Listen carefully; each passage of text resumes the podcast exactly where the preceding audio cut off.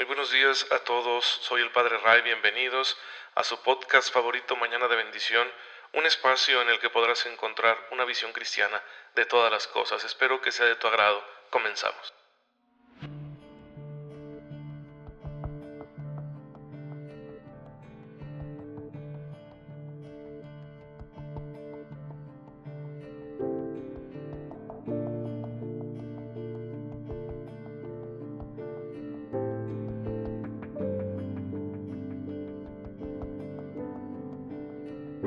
Muy buenas tardes, el día de hoy no es mañana de bendiciones, tardecita bendecida porque al Padre Ray se le hizo tarde. Y es que además de que hoy es día de mi descanso, saben que ayer cometí un error muy grande que fue acompañar a unos jóvenes a caminar. Y bueno, pues ellos están mucho más jóvenes que yo y, y pues ya saben, este, yo tengo sobrepeso, soy gordito, así que me cansé enormemente, anoche me sentí muy bien, pero hoy que ya se enfrió el cuerpo, de verdad no podía incorporarme de la cama. Así que se me hizo bastante tarde, gracias a Dios descansé muy a gusto.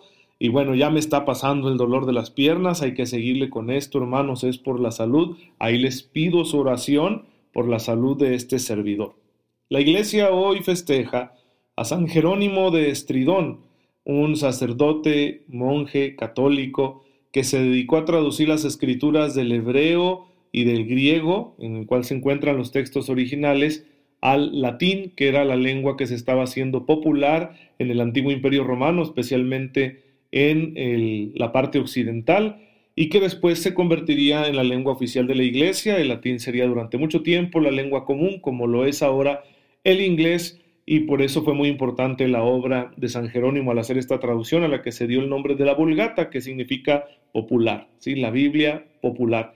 Él vivió entre los siglos IV y V, fue un erudito cristiano que con mucho afán se dedicó a esta labor de conocer las escrituras y gracias a él tenemos una de las mejores traducciones que ha posibilitado que el mundo moderno tenga contacto con la Biblia. Así que hay que estar muy agradecidos por la labor de este santo.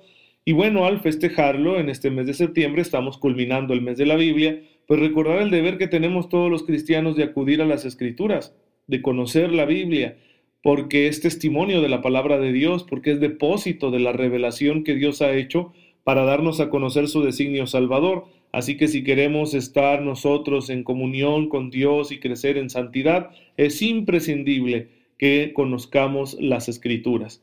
Hermanos, anímense, abran sus Biblias, conózcalas, estudienlas y si llegan a tener alguna duda, anótenla y acudan a la iglesia.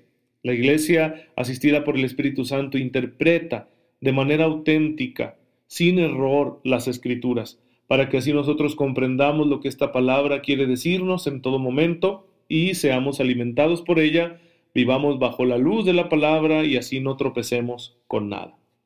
Bueno, en mañana de bendición estamos nosotros conociendo la palabra de Dios, claro, ya interpretada, recogida, organizada y sistematizada por el Catecismo de la Iglesia Católica, Estamos en este tercer apartado de nuestra fe, que es la dimensión moral. Estamos estudiando los mandamientos. Estamos, eh, ayer culminamos con el primer mandamiento y hoy vamos a iniciar con el segundo, que es no usar el nombre de Dios en vano. Según lo que nos dice el catecismo, vamos a ver por qué es importante este mandamiento. Fíjense que en la revelación, ¿sí? la revelación es este acontecimiento mediante el cual Dios Todopoderoso se va manifestando a la humanidad, primero a través del pueblo de Israel, después a través de la iglesia, de la comunidad de los discípulos de Jesús. Y al revelarse, revela muchas verdades que son necesarias para que nosotros tengamos una idea clara, verdadera, de quién es Él, de quién es Dios. Porque es, de eso dependen muchas cosas en nuestra vida. Los problemas de fe que tú y yo podamos tener no pocas veces están enraizados en una idea incorrecta o insuficiente, incompleta, limitada, demasiado humana de Dios. Todos nos hacemos una idea de Dios, está bien, ¿sí? así somos los seres humanos, conocemos de manera imperfecta, pero la revelación viene a iluminar esta manera humana de conocer a Dios de manera que nosotros conozcamos al Dios verdadero y este conocimiento nos salva. Y una de estas verdades, dice el Catecismo en el número 2143, que pertenece a la revelación y que es muy importante para nuestra comunión con Dios, es la revelación de su nombre.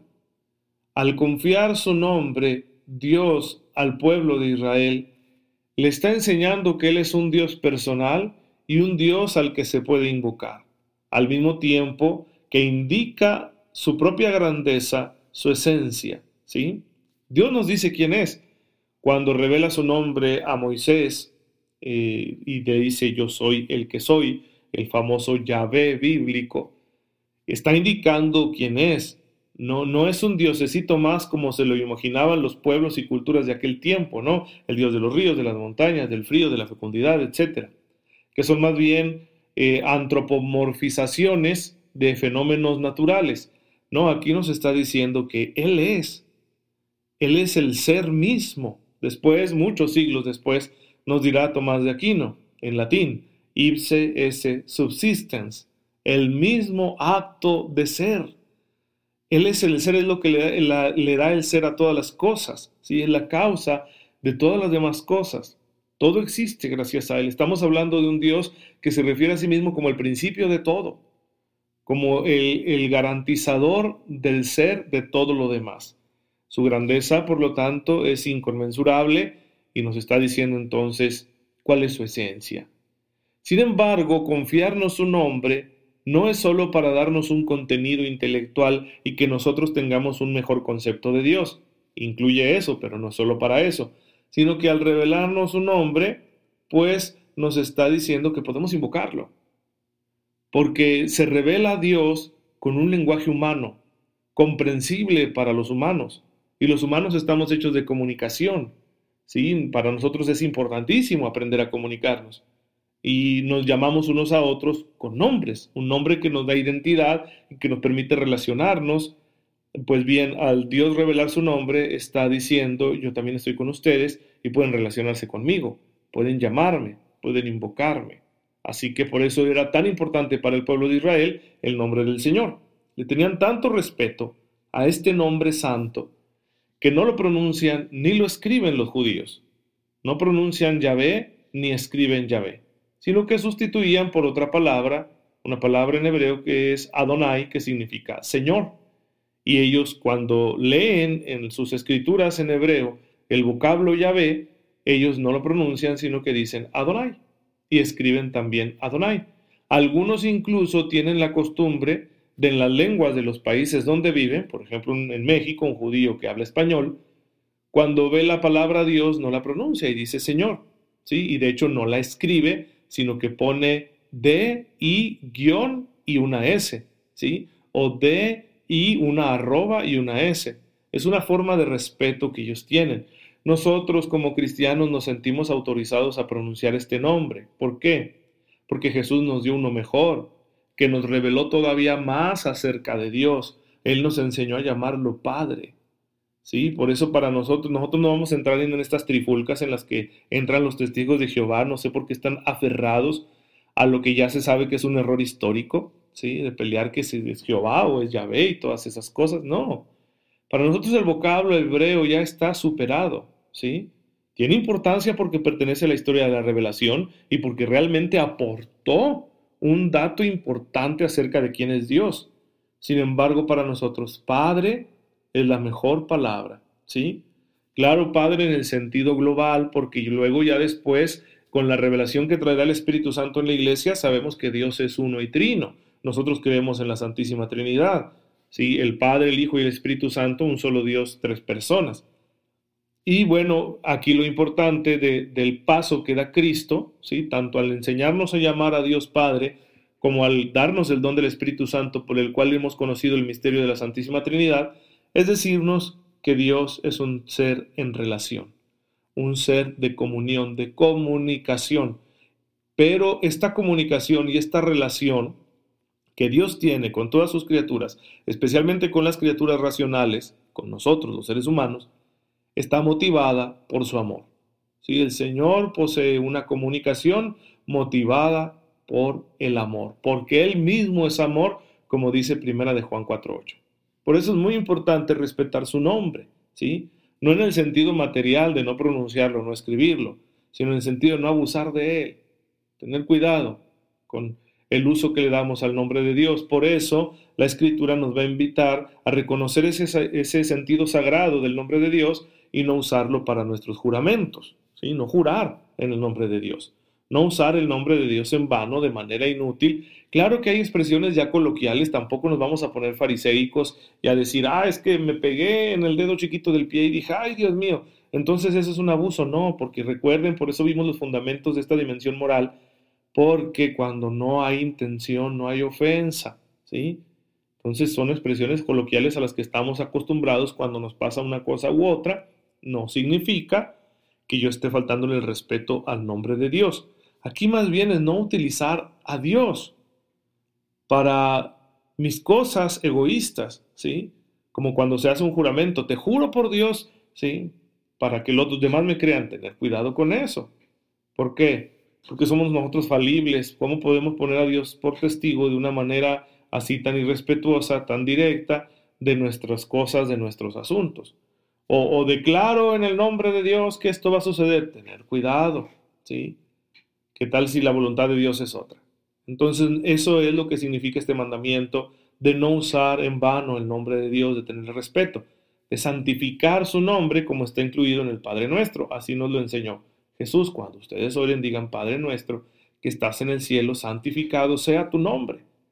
Reconocer, santificar el nombre de Dios es reconocer su santidad, su grandeza, es ante todo alabar a Dios, ¿sí? Bendecir, alabar y glorificar a Dios.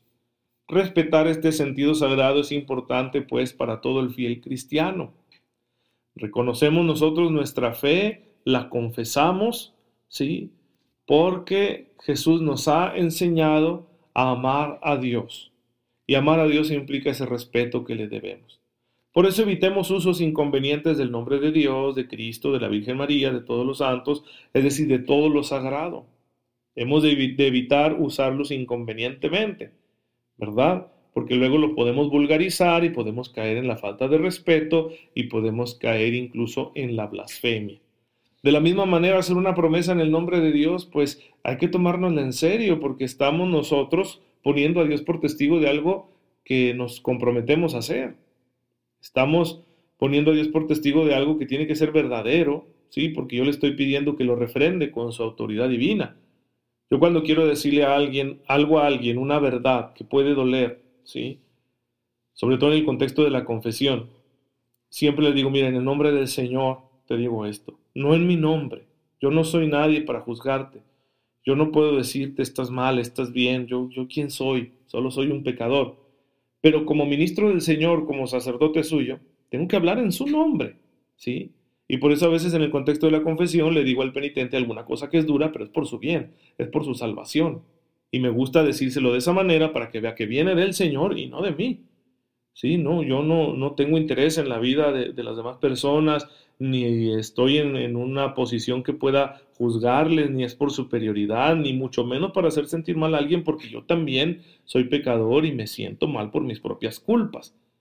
Pero como en este ministerio el Señor está confiando en que yo conduzca las almas a su salvación, pues me es preciso decirles cuando están poniendo en peligro esa salvación. Y por eso, cuando les digo alguna cosa que es verdad, que es por su bien, pero que sé que es dura y va a doler, le digo en el nombre del Señor, te digo esto.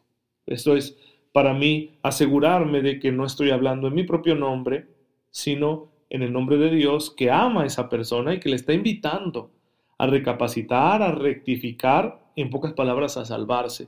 Y es por el amor que Dios le tiene a esa persona. Y Dios le ama muchísimo más de lo que yo podría amarle. Así que, hermanos, por eso nosotros tenemos que tener este respeto por el nombre divino y tomarnos en serio siempre que digamos algo en el nombre de Dios, siempre que prometamos algo en el nombre de Dios.